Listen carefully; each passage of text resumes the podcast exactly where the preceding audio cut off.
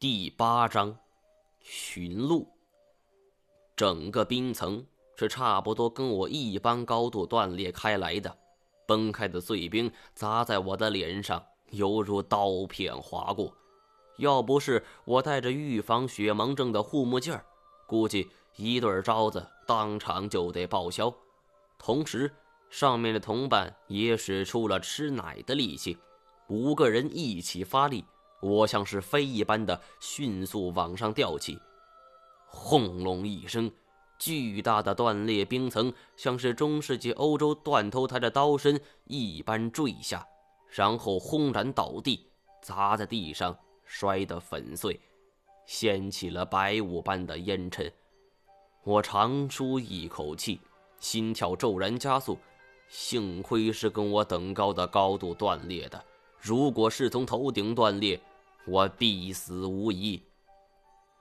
爬上了目的地，我整个人跪在地上，双手杵在雪地里，大口大口的喘着气儿。金锁还不忘嘲讽似的说：“毛爷，多可惜呀，差一点你就可以陪元始天尊了。”我一句话也说不出来，唯有苦笑了。第一个路标已经达成了。我们坐下来商量第二个目标。黄宪章说道：“昆仑山常年积雪，有很多道路过了几年就不见了。也许过几年它又会出来，所以很多登山队每年选择的登山路径并不相同。现在只能是根据现有的资料来推测当年的考古队去了哪儿。”我看着老赖。有关考古队的去向，这家伙目前是我们团队中掌握信息最多的。但是老赖自己说，他只是知道当年的科考队找到了一个冰层后边的门，而具体经过他也不是很清楚。除非能找到当年的向导古遗址。黄宪章还是第一次听说这个名字，问古遗址是谁？我倒觉得这个跟他关系不大。反而问他有没有办法找到路。黄建章摇摇头：“这地方一年一变，不知道具体位置的话，咱们在这儿跟瞎子没什么区别。”的确，是我想的太天真了。金锁却灵机一动，问道：“老首长，你知道这里有什么传说吗？或者平时遇到过什么稀奇古怪的事吗？”传说倒是有一个，黄建章清了清嗓子说：“久别峰属于贡格尔山，贡格尔在当地柯尔克孜语中意为褐色的山。很多人都说，征服这座山的难度不亚于攀登珠穆朗玛峰。一直到八十年代，才正式有人登顶成功。不过这些人。”大部分都是从蓝迷登顶的，而迄今为止还没有人从北面登顶成功。北面的地形复杂，都是悬崖峭壁，再加上冰层之类的，所以很危险。金锁听后颇为失望地说：“老首长，您这也不是传说，这是事实。”我却不同意金锁的观点。我像是推开了新世界的大门，脑海中有了些许想法，却很模糊。我想继续听下去。黄宪章说：“但是当时的游牧民族却不这么认为。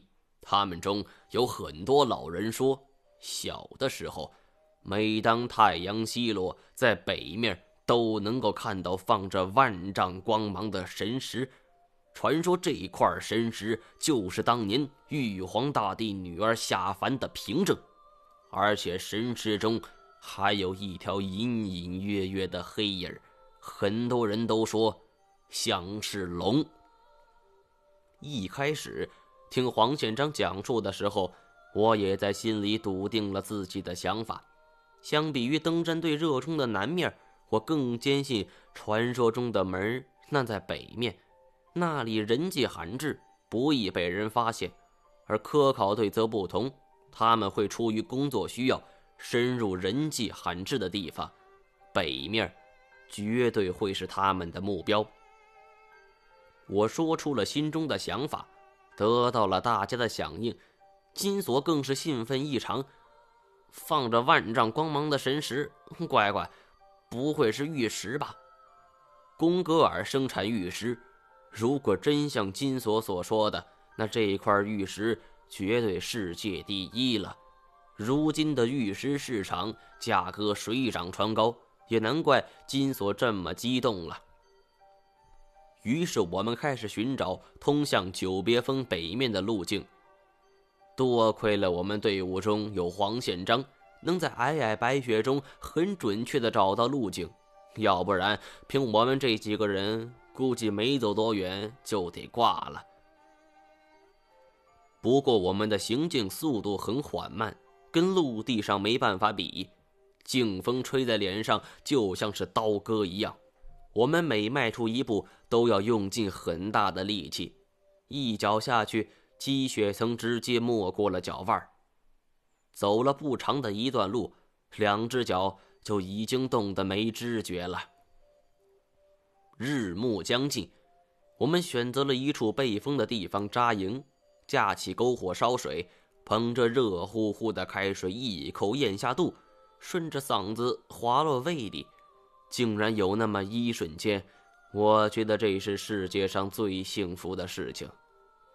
金锁咬紧牙，表情痛苦地脱掉了登山靴。他一脱下鞋子，一股酸臭味儿就弥漫了整间帐篷。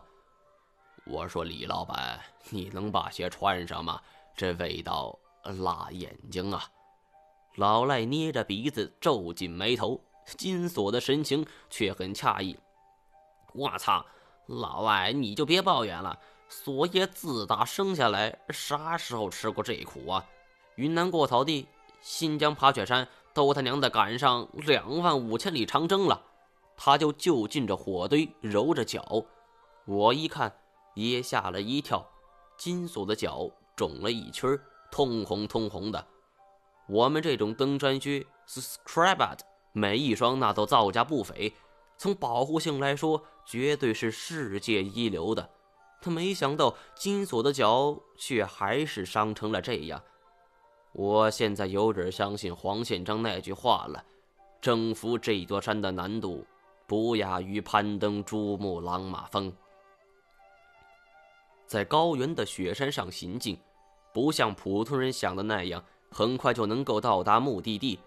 我们这还不是以登顶为目标，足足找了四五天，也没有找到能够去往北边的路。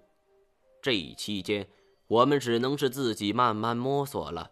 尽管黄建章算得本地的地理通了，但是久别峰北面因为地势复杂，多悬崖峭壁，很少有人能上去，所以也没人知道如何能上去。我们虽然急于找到去北边的路，但是因为高原登山对于装备的要求很高，所以我们尽量的精简了食物。没想到在路上耽搁了这么多天。我们算了一下剩下的食物，差不多还够我们这些人撑一个星期。晚上，我们开了一个短会，我将目前的情况给大伙儿说了，并且决定适当的减少口粮，每一个人每天的食物削减三分之一，希望这样能够坚持的久一些。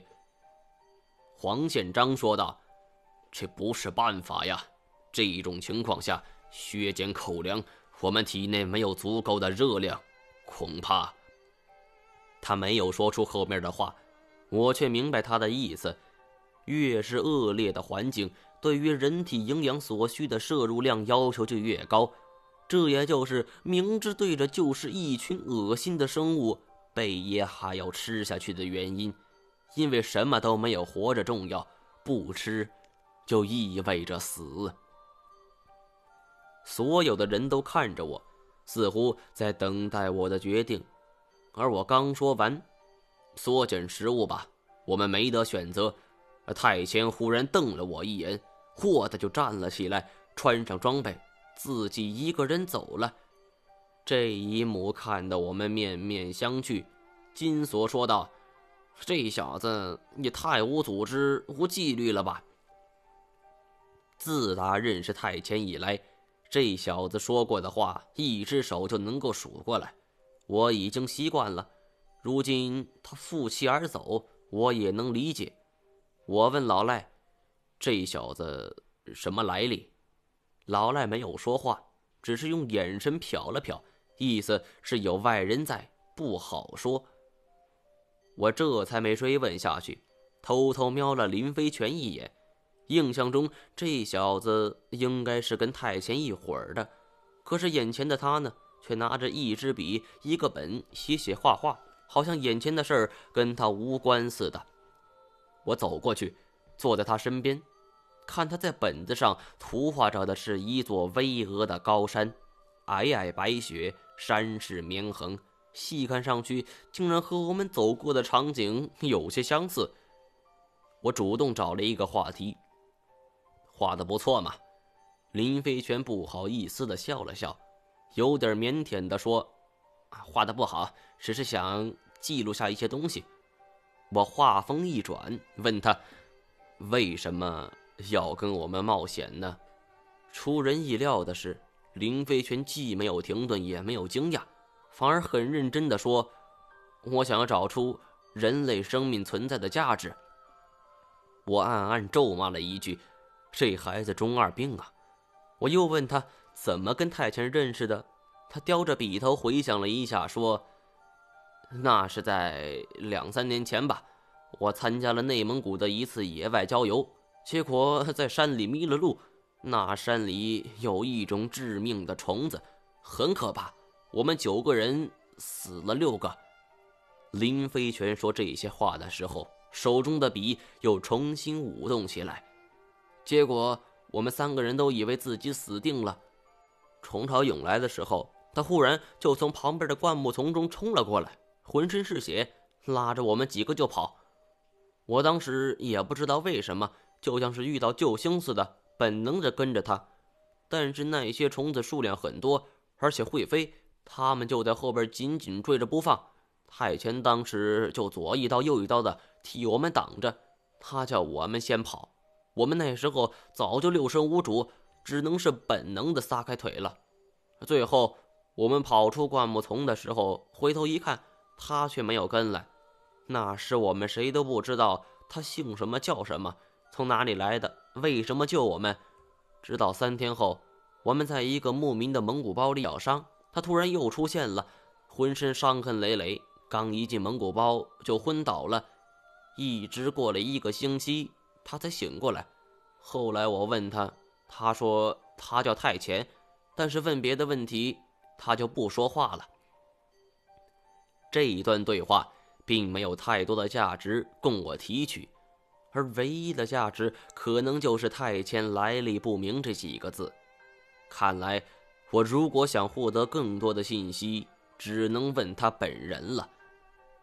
但是第二天，我才发现，似乎我没有这个机会了，因为太前失踪了，他没有回营地，不知道去了哪儿。雪地上留下了一串清晰的脚印，而从方向上判断，他好像是回去了。